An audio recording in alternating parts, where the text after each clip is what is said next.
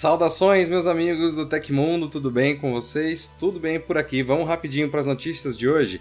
Hoje a gente vai falar sobre a compra da divisão móvel da Oi pelas operadoras rivais que foi suspensa, a ARM que não vai mais ser comprada pela Nvidia, celulares da Samsung que vão receber quatro atualizações do Android, um novo site do Banco Central para você conferir se tem dinheiro a receber dos bancos e muito mais. O programa tá cheio de coisa, então deixa um joinha aí no vídeo e bora para as notícias. O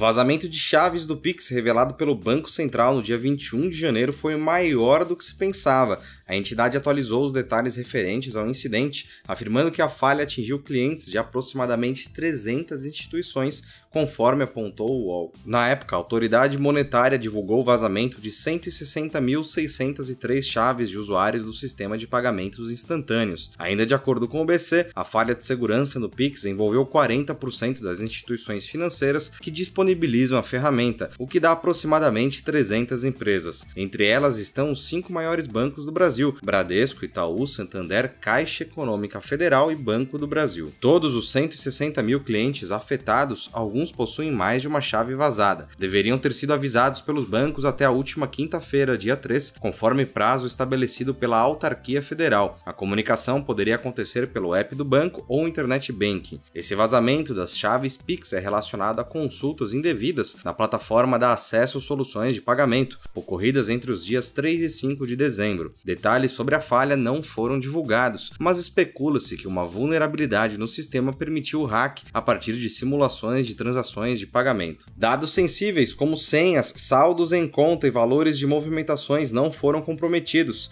mas os cybercriminosos extraíram nome do usuário, CPF, número da agência, conta e instituição de relacionamento. Tais informações podem ser usadas em golpes de phishing, então vale ficar alerta.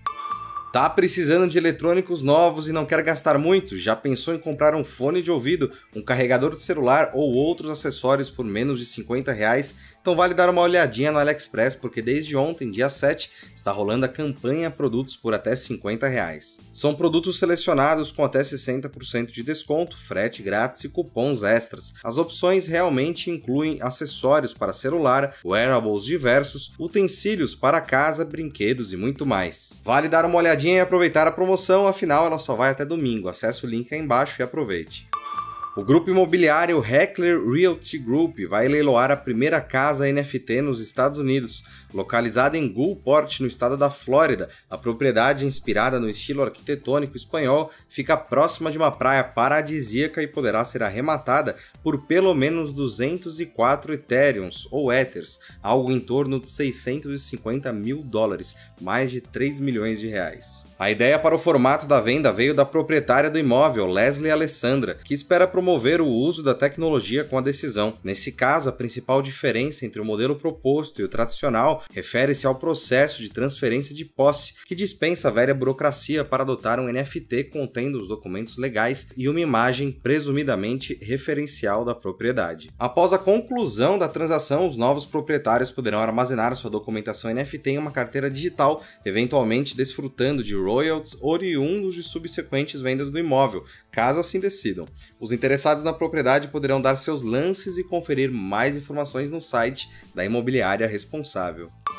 A venda da divisão móvel da operadora Oi para as empresas rivais TIM, Claro e Vivo será reavaliada oficialmente pela Anatel por causa de supostas irregularidades. Isso significa que a aquisição ainda pode ser revertida e cancelada, caso uma das duas denúncias seja de fato acatada. Segundo a agência de notícias Reuters, a Copel Telecomunicações pediu a anulação da decisão por uma possível irregularidade na composição da mesa que aprovou a aquisição. A denúncia de teor jurídico indica que um dos conselheiros que agia como presidente interino da Anatel, Emanuel Campelo, deveria ter convocado outros membros da diretoria para as reuniões, mas não cumpriu as regras. Bom, o CAD e a Anatel devem avaliar o caso em breve, já que o prazo de confirmação da aquisição que é o mesmo da recuperação judicial da Oi, termina em março desse ano, então vamos ficar de olho.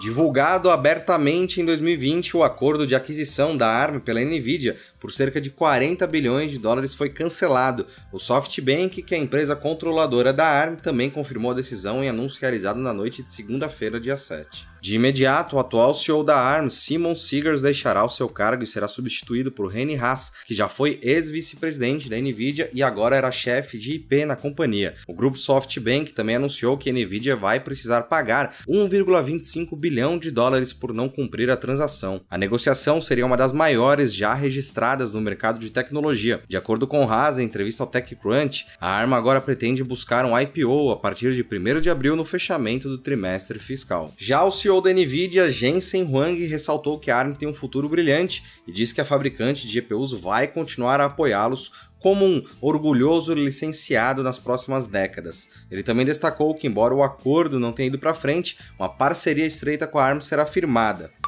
Os fãs do Tecmundo agora podem ter acesso a um canal exclusivo no Telegram para tirar dúvidas em vídeo direto comigo, com Léo Rocha, com a Joy e com outros editores do canal e do site do Tecmundo. Essa é só mais uma das várias vantagens para quem é membro do TecMe, o nosso clube de benefícios. Tem cursos para quem quer entrar na área de tecnologia, conteúdos variados e aprofundados e mais um monte de coisa legal vindo por aí. Tudo isso por só 99 centavos nos primeiros 7 dias e depois por 5,90 ao mês. Barato demais, né? O link para assinar o TechMe está aí na descrição do episódio. E a Samsung vai revelar a família de smartphones Galaxy S22 na quarta-feira, dia 9 de fevereiro, em uma transmissão realizada em todas as redes sociais da marca. Mas a conferência deste ano terá uma novidade em relação aos eventos anteriores. O anúncio também será feito dentro do metaverso. Mais especificamente, a sul-coreana preparou um especial para ser veiculado dentro do espaço da marca na plataforma Decentraland, onde ela também mantém uma espécie de loja virtual. Chamada de 837X, a loja virtual da Samsung na Decentraland só pode ser acessada por quem está cadastrado na plataforma, o que envolve vincular ao perfil uma carteira de criptomoedas. Segundo o site TechRadar, o ambiente é cavernoso com cores fluorescentes e música techno, com várias esferas flutuantes, peças de vestuário que podem ser adquiridas e materiais publicitários da fabricante. Até o momento não há indícios de conteúdo sobre a linha Galaxy S22 por lá. Então você fica ligado que amanhã a gente vai estar aqui também para falar sobre tudo que a Samsung apresentar. Então, a gente se vê amanhã. E falando em Samsung, na segunda-feira o perfil BidTech revelou que as linhas Galaxy S21 e S22 vão receber quatro grandes atualizações de seu sistema operacional. Em outras palavras, isso significa que os celulares topos de linha da Samsung devem durar até o Android 15 e Android 16, caso o vazamento se confirme. Além disso, os celulares ainda teriam 5 anos de atualizações de segurança no total. Os modelos de smartphones supostamente beneficiados pela nova política são todos os Galaxy S21, incluindo o FE, os S22 e os dobráveis Z Fold 3 e Z Flip 3. Os tablets da linha Tab S8 também devem ser revelados junto dos S22 nesta quarta. Também receberão essa quantidade de updates. Com essa mudança de postura da Samsung, gigante na indústria, é possível que as demais marcas sigam essa tendência tendência positiva. No entanto, é importante ressaltar que o vazamento deve ser tratado como um rumor, já que ainda carece de informações oficiais. Se todo mundo seguiu a Apple quando ela tirou o carregador, todo mundo podia agora seguir a Samsung, dando esse apoio maior aos nossos aparelhos, né? O Banco Central anunciou um novo site para que os clientes consultem o sistema de valores a receber, ou seja, dinheiro que foi esquecido nos bancos e que pode ser resgatado. Apesar da novidade, os brasileiros só poderão verificar o saldo nas agências a partir de 14 de fevereiro, como já havia sido anunciado pela instituição. O site alternativo foi criado depois que a primeira versão da página foi retirada do ar poucos dias após o lançamento. O número de acessos foi tão grande que o BC não conseguiu manter a plataforma online. Por causa da página, a entidade fez questão de salientar que não será possível consultar ou solicitar valores no SVR no site principal do BC. O endereço do site novo é valoresareceber.bcb.gov.br e no momento da consulta o cidadão saberá se tem ou não algum valor a receber. Caso positivo, receberá a data para conhecer esses valores e solicitar sua transferência a partir do dia 7 do 3 deste ano. O BC recomenda que o cidadão volte ao site na data informada. Mais informações, os links do site sites e serviços também tem uma lista de cuidados que os brasileiros devem ter antes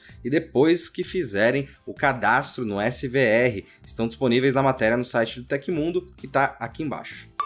Quem segue os acontecimentos da chamada casa mais vigiada do Brasil sabe que na madrugada de sábado a participante do BBB 22, a Eslovênia, se empolgou em uma coreografia durante a festa e acabou se agarrando a um totem que sustentava uma câmera 360 graus na pista de dança, quebrando o equipamento. Na sequência, um ninja, entre aspas, foi obrigado a invadir de forma providencial o evento, evitando as tentativas de contato dos brothers apenas para substituir o equipamento danificado, uma espécie de bolinha preta que provavelmente abriga um conjunto de sensores destinados a captar tudo que rola na festa. Porém, o que deixou os espectadores intrigados foi qual o valor da câmera destruída. Para tirar a dúvida, a coluna Léo Dias do site Metrópolis ouviu especialistas em equipamentos audiovisuais para tentar avaliar o prejuízo da TV Globo. Um dos possíveis modelos de câmera apontados foi a câmera 360 graus que marcou a entrada da fabricante finlandesa Nokia no mercado de realidade virtual, batizado de Ozo. O dispositivo tem um formato de esfera e consegue capturar áudio e vídeo a partir de oito microfones integrados e oito sensores óticos sincronizados entre si. O sofisticado aparelho custa cerca de 60 mil dólares, o equivalente a quase 315 mil reais. Especialistas também apontaram que a emissora teria substituído os equipamentos por modelos da Sony,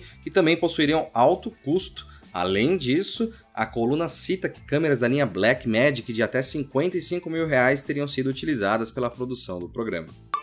E aconteceu na história da tecnologia. Em 8 de fevereiro de 2005, o Google Maps foi oficialmente lançado para o público e mudou para sempre a forma como todos nós navegamos pelo mundo. Comenta aí quem também nunca mais precisou encostar naqueles guias de ruas de papel que eram mais grossos do que três tijolos juntos.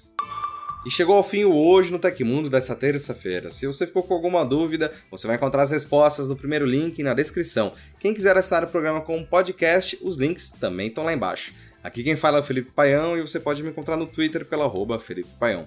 A gente se vê amanhã. Fiquem bem, um abraço, tchau, tchau.